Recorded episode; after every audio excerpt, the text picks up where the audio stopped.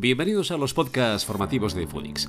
Hoy vamos a hablar de qué debes exigir ante un traspaso de un bar o restaurante.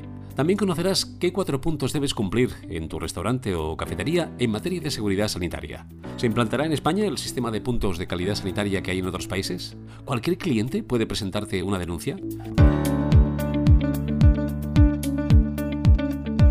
Luis es un hombre cuyo trabajo consiste en que nuestras cocinas, las de bares y cafeterías y restaurantes, estén en perfecto estado de revista, sobre todo para sanidad. Hoy vamos a hablar de calidad sanitaria en nuestros restaurantes y establecimientos de hostelería. Y cuando hablamos de calidad sanitaria, a uno le viene a la mente esas cocinas que vemos en los reality shows, como por ejemplo en el de Chicote, donde vemos esos desastres de cocina. ¿Realmente existen muchos restaurantes así o son una minoría que emplea la televisión para producir sus realities? Quiero creer que, son eh, la mayoría ficción nosotros estamos acostumbrados a que los restaurantes que contactan con nosotros quieren hacer las cosas bien y por tanto eh, partimos de un punto eh, higiénico eh, correcto. Sí que es verdad que en, en algún caso minoritario nos podemos encontrar alguno parecido a lo que vemos en Chicote, pero quiero creer que la mayoría no. No obstante, a partir de que vimos en televisión o vemos en televisión eh, cómo son las cocinas de los restaurantes y sobre todo porque, claro, los restaurantes modernos que nos enseñan sus cocinas cuando vamos a visitarlos es evidente que cuidan muchísimo la imagen. Pero lo importante es esas cocinas de esos chiringuitos de eh, pequeñitos, esos pequeños bares que nos preocupa mm, el, ver cómo tiene la o cómo es la higiene o cómo es el orden en esas cocinas. No quiero ni pensar lo que va a pasar con el tema del post-COVID, es decir, es decir, estás viendo más eh, por parte de los clientes, por parte de ellos sobre todo, de alguna forma interés por mostrar una imagen de higiene, de rigurosidad sanitaria en este aspecto? Sí, a ver, la, sensibilidad ha aumentado mucho tanto por parte del restaurador como por, parte del cliente. También es verdad que eh, la mayoría de restauradores que están haciendo bien las cosas, pocas medidas extras van a tener que realizar de cara al cliente. Al final está más que demostrado y se ha visto que no hay evidencia científica de que el COVID se transmita a través de los alimentos pero al final, como hay esta psicosis, se ha de demostrar de cara al cliente que se están haciendo bien las cosas aún eh, con más razón ahora.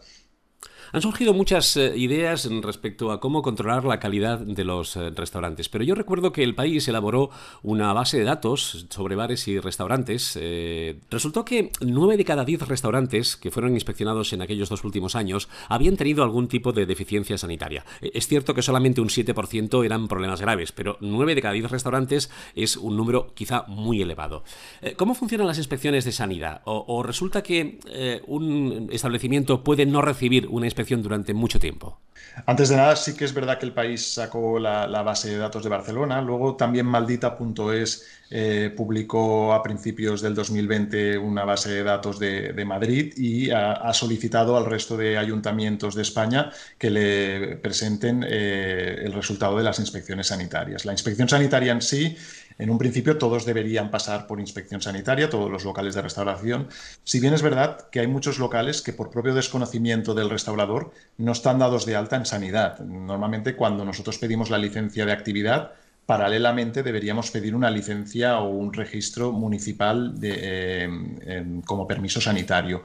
Y muchos ingenieros presentan todo el tema de actividades, dan por hecho que el restaurador cuando haya abierto, presentará el documento al ayuntamiento y eh, se encuentran que, nadie lo pide, todo el mundo se piensa que lo ha hecho el otro y al final no tienen eh, lo que se llama el permiso sanitario o el registro municipal. También es importante que estas inspecciones dependen del municipio. Eh, un restaurante se considera un minorista y los minoristas no dependen de la comunidad autónoma, sino que dependen del municipio. Entonces, como hay municipios eh, más grandes y municipios más pequeños tienen más o menos capacidad de inspección, por tanto hay, hay municipios que reciben inspecciones a lo mejor anualmente y hay municipios que cada cinco años. Normalmente este sería el grado normal de inspección. Si no hay eh, ninguna incidencia grave, cada cinco años deberíamos recibir como mínimo una inspección completa. Es decir, si yo tengo un pequeño bar o un pequeño restaurante y en dos, tres años no he recibido ninguna inspección, significa que posiblemente mi local no está totalmente localizado, ¿no? Exacto. Eh, yo te recomendaría en este caso que fueras al ayuntamiento a sanidad y pidieras una copia de tu censo sanitario. Si ellos no, no tienen censos sanitarios, que realmente nadie lo ha solicitado. No te van a, a sancionar por no haberlo solicitado, la mayoría de ayuntamientos dejan este plazo de decir, oye, eh, entiendo que, no, lo has no sabías que lo necesitabas, me lo has venido a pedir, pues no te preocupes, automáticamente te damos de alta. Por tanto, en un sector en el que seguramente el tema de traspasos de negocios es muy habitual, cuando alguien eh, quiera, por ejemplo, acceder a un nuevo local que no monta de nuevo, sino que de alguna forma eh, viene proveniente de un traspaso, ¿qué debe exigir en este aspecto a nivel de documentación? Pues debe exigir, por una parte, evidentemente, la licencia municipal, eh, conforme tiene el permiso de restaurante específico y, y qué permite este permiso. No es lo mismo un bar que un bar-restaurante, que una cafetería, etcétera y luego a nivel sanitario que eh, tiene el permiso sanitario. La forma más sencilla de saberlo, porque muchas veces como no hay un documento que hable de que ponga el número de permiso sanitario que tienen, es preguntarle o pedirle la última inspección de sanidad. De esa forma solucionamos dos cosas. Por una parte, si ha venido sanidad es que existen para sanidad, por tanto tienen permiso sanitario y segundo, al ver el acta vemos si hay alguna deficiencia estructural importante que se va a tener que corregir eh, para las siguientes inspecciones, para luego no llevarnos sorpresas de que hemos cogido un, traspaso y que resulta que se tenía que hacer eh, toda una obra importante para cumplir con los requisitos sanitarios. Los propietarios de restaurantes eh, tenemos como una triple eh, preocupación. Eh, una, que nuestro modelo de negocio y nuestro servicio sea óptimo para que nuestro cliente vuelva. dos, que en TripAdvisor las críticas sean lo mejor posibles para que nuestro cliente vuelva. Pero la tercera preocupación que a veces yo oigo de, personas que, profesionales que tienen su local es, ¿un cliente se puede enfadar y presentar una denuncia por cualquier tema relacionado con la sanidad? En un principio incluso hay ayuntamientos que en su página web tienen una, pequeña pestaña para denuncias de, clientes. Si bien es verdad que han de demostrar que han comido en ese restaurante mediante un ticket, etcétera, y han de demostrar si realmente es algo que les ha sentado mal o si realmente han visto una rata, si tienen alguna prueba, contra más demuestren mejor. También es verdad que Sanidad filtra. Eh, eh, hay tipo de denuncias que llegan a sanidad que, se ve que, es ya más el, de la competencia o alguien que quiere hacer daño a ese restaurante que no que sea la realidad de ese restaurante. Por eso también es importante que haya habido esas inspecciones. Si ha habido la inspección previa, eh, de sanidad, sanidad eh, tal cual recibe la denuncia, se mira el expediente de ese restaurante, ve que está al día, que tiene sus permisos, que ha pasado las diferentes inspecciones de sanidad, por tanto, que puede ser verdad lo que dice la persona que ha denunciado, sí, pero que realmente ese restaurante hace todo lo posible para evitar eh, o toxinfecciones o, defectos de higiene en general. Y nosotros como profesionales, ¿qué requisitos hemos de cumplir? Es decir, al final, todo el tema de la trazabilidad, por ejemplo, ¿es un factor relevante a la hora de definir o de dirimir si, por ejemplo, ha habido responsabilidad o no en alguna crisis o en alguna intoxicación alimentaria? Eh, lo que debería cumplir un restaurante yo lo suelo dividir en, cuatro puntos. Por una parte, lo que le llamamos la infraestructura, cumplir con todo lo, que, lo que marca para que realmente se eviten los cruces, que estén correctamente limpias las instalaciones, que haya suficiente espacio para las diferentes manipulaciones. Por otra parte, la higiene personal, y más ahora post-COVID aún será más, más importante, porque ya no solo eh, por no contaminar los alimentos con diferentes bacterias, sino por no contaminarnos entre nosotros como trabajadores de un restaurante. Eh, el tercer punto sería la higiene de proceso, que durante todo el proceso, desde la recepción de mercancías hasta eh, el servicio de productos, se sigan todas las buenas prácticas específicas para cada tipo de fase. Y finalmente, eh, la trazabilidad que tú comentas entraría dentro de lo que llamamos los autocontroles o el análisis de peligros y puntos de control crítico, que es un sistema específico de calidad obligatorio por ley que han de implantar todos los establecimientos. Dentro de este sistema están los planes de limpieza, los planes de formación del personal, eh, los planes de, animales indeseables o de, para evitar la entrada de plagas en el establecimiento y hay un plan de trazabilidad. La mayoría de restaurantes, su trazabilidad acaba con la trazabilidad que llamamos hacia, hacia atrás, comprobar que tenemos el número de lote de todo lo que nos entra en nuestro establecimiento. Con esto en un principio sería suficiente. Si luego tenemos las recetas documentadas, podemos demostrar que si hay una alerta alimentaria, pues yo qué sé, por poner un ejemplo, la carne mechada, eh, y yo he recibido esa carne mechada algún día, simplemente mirando los, los albaranes, pues retiro todo, todas mis recetas que lleven carne mechada y ya está. ¿Vale? Por tanto, tampoco sería una trazabilidad como una industria alimentaria que tenemos que saber eh, el número de lote que va a cada plato. Muy bien, esa es la norma y seguramente el 99% de los profesionales la cumplen, pero vamos a las excepciones. Luis, no es extraño, y tú lo sabes perfectamente, que por ejemplo los postres de un restaurante pues vengan de casa de un familiar o de casa de alguien que los hace deliciosos o incluso algún plato específico. ¿Eso es legal? ¿Eso se puede hacer?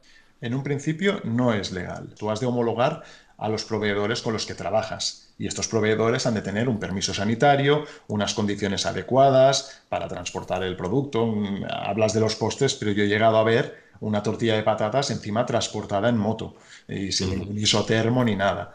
Eh, nos estamos haciendo autocompetencia eh, em, permitiendo este tipo de negocios. Si permitimos que alguien haga pasteles en su casa y los venda a restaurantes, también estamos permitiendo que alguien haga tortillas y nos las venda eh, como competencia en cualquier otro sitio. si queremos dar una seguridad y una garantía de higiene, es importante que trabajemos con gente que tenga sus permisos adecuados. y estos permisos nos darán la garantía de que al menos reciben inspecciones de sanidad y que trabajan correctamente. ¿Cualquier ciudadano español puede pedir los resultados de una inspección de sanidad en cualquier establecimiento de restauración? Sí, en teoría cualquier ciudadano, basándose en la ley de transparencia de las instituciones públicas, podría solicitarlo.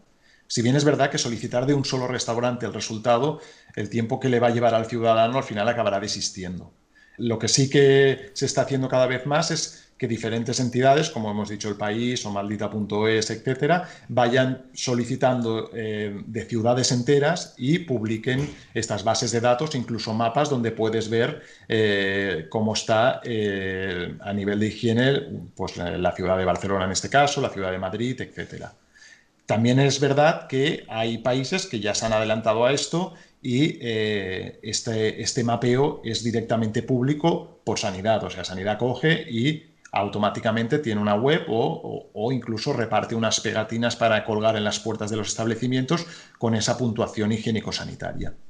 Precisamente en ciudades como Toronto, por ejemplo, como Boston o como Nueva York, existen una especie de mapas o de buscadores de las eh, condiciones de higiene de establecimientos de restauración, ¿no? Eh, explícanos qué son esos mapas exactamente.